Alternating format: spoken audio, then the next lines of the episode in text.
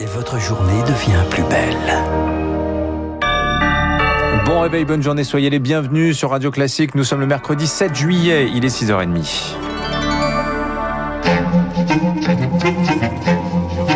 6h30, 7h30, la matinale de Radio Classique avec Dimitri Pavlenko. Et à la une ce matin, une question. Va-t-on vivre un été de liberté? Ça n'est pas certain. L'épidémie progresse de nouveau. Le taux d'incidence est en hausse pour le septième jour consécutif.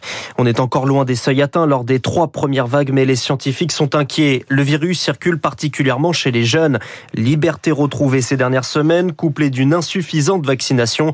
La reprise pourrait être plus rapide que prévu, Rémi Pister. Le taux d'incidence a doublé en deux semaines chez les 20-29 ans. Il augmente aussi doucement chez les 10-19 ans.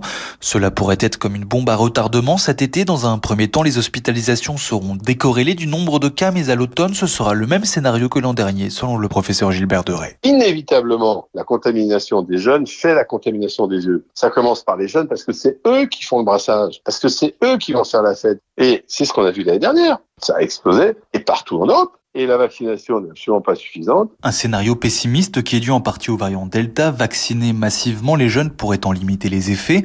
Encore faut-il les convaincre. Le pass sanitaire pour voyager ou faire la fête cet été, cela pourrait les motiver.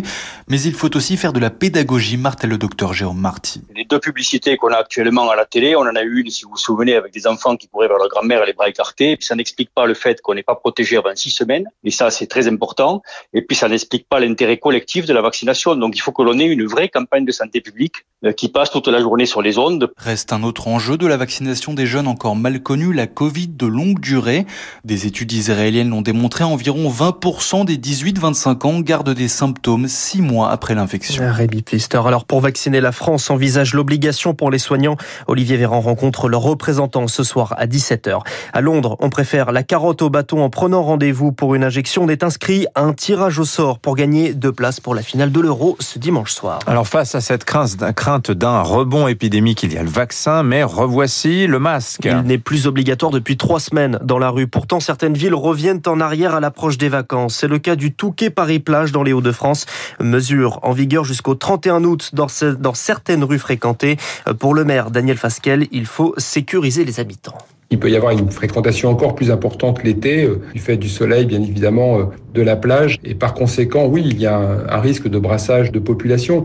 Et ma responsabilité en tant que maire, c'est de faire en sorte que tout à chacun puisse prendre des vacances en toute sécurité, en toute sérénité. Nous sommes face à un, un variant euh, qui est extrêmement dangereux. Et je le dis à ceux qui seraient réticents à porter le masque, il vaut mieux porter le masque pour rien plutôt que de prendre le risque d'une quatrième vague et d'un nouveau confinement. Daniel Fasquel, interrogé par Victorien Villaume. Catalogne également, le retour des restrictions. Les discothèques, les lieux nocturnes devront fermer à partir de cette fin de semaine. Et il faut présenter un test négatif ou être vacciné pour participer à des événements de plus de 500 personnes. Le rebond de l'épidémie également en Indonésie. Nouveau record quotidien, 728 décès pour 31 000 nouvelles contaminations. Le pays contraint d'apporter de l'oxygène en urgence depuis Singapour. Il appelle notamment la Chine à l'aide. Il est 6h33 sur Radio Classique. Retour en France. Les Républicains réunis hier en bureau politique et pour le moment, ils ne sont pas plus avancés. Primaire ou pas, on ne sait pas. Un calendrier est établi. Tout se jouera fin septembre lors d'un congrès. Si certaines figures comme Valérie Pécresse et Laurent Vauquier demandent un vote, le président du parti, Christian Jacob, veut laisser passer l'été et il espère qu'une candidature se démarque, Elodie Wilfried. Christian Jacob compte appliquer sa méthode. Chez les Républicains, le calendrier ne bouge pas. On laisse passer l'été pour trouver un candidat. Il renvoie dos à dos les potentiels intéressés pour parvenir à un consensus. Ce que je souhaite, c'est qu'ils se mettent d'accord. Je pense que rien n'est plus fort que l'union. Je demande aux uns et aux autres d'avoir le sens des responsabilités et de faire en sorte d'être capables de se rassembler. Et s'ils n'en sont pas capables, on passe en phase 2. Un congrès le 25 septembre pour élaborer un processus de rassemblement, soit une primaire qui ne porte pas son nom. Une chose est claire, Xavier Bertrand ne compte pas y participer. Il l'a dit hier aux 20h de TF1. Je suis candidat pour être président de la République. Depuis le premier jour, j'ai joué la carte de la vérité et de la transparence, en indiquant que si j'étais élu à la tête de ma région, je serais candidat à l'élection présidentielle. Et donc, en cohérence, je ne serai pas candidat à une primaire. La guerre des nerfs se poursuit donc, une stratégie dangereuse pour la droite, selon le politologue Benjamin Morel. Pour lui, elle a besoin d'un candidat identifié. Si vous remettez le choix du candidat euh, à une date très lointaine et que vous mettez des bâtons dans les roues de celui qui aujourd'hui est le candidat le mieux placé, Xavier Bertrand, vous avez un risque que l'électorat n'y croit plus. Un électorat qui, s'il n'y croit plus, pourrait se déporter vers un vote Macron ou Le Pen. Mélodie Wilfried, sans surprise, Jean Castex abandonne le processus de révision de la Constitution. Il devait conduire un référendum pour inscrire à l'article 1er, je cite, La République garantit la préservation de l'environnement et la lutte contre le dérèglement climatique. Mais les sénateurs de droite refusent le terme garantie. Son cancer s'était aggravé récemment. Axel Kahn est décédé, on l'a appris hier, il était âgé de 76 ans. Médecin reconnu par ses pairs, figure médiatique, il présidait la Ligue contre le cancer. Et si vous roulez en scooter, ou en moto dans Paris, sachez que le stationnement va bientôt devenir payant pour vous. Ce sera effectif à partir du 1er janvier 2022. Stationnement selon les zones qui coûtera entre 2 et 3 euros. Le montant pour les voitures en hausse également de 4 à 6 euros dans les 11 premiers arrondissements, de 40 à 4 euros dans les autres. Une nouvelle plainte déposée dans l'affaire de la pollution au plomb après l'incendie de la cathédrale Notre-Dame de Paris. C'était le 15 avril 2019.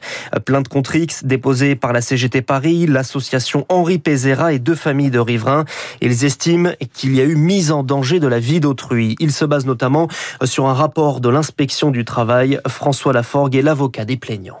En juillet ou août 2019, on a constaté des taux de plomb dans le sang qui étaient relativement importants par rapport aux valeurs de référence. Nous avons obtenu, après près d'un an et demi de procédure, la communication de tous les éléments euh, établis par l'inspection du travail qui sont accablants. Il y a eu euh, un non-respect de la réglementation en matière de sécurité sur le chantier de Notre-Dame qui nous ont permis de constater qu'il y avait une véritable mise en danger d'autrui, un risque de développer une pathologie grave pour avoir été exposé au plomb, qui est un produit euh, particulièrement dangereux.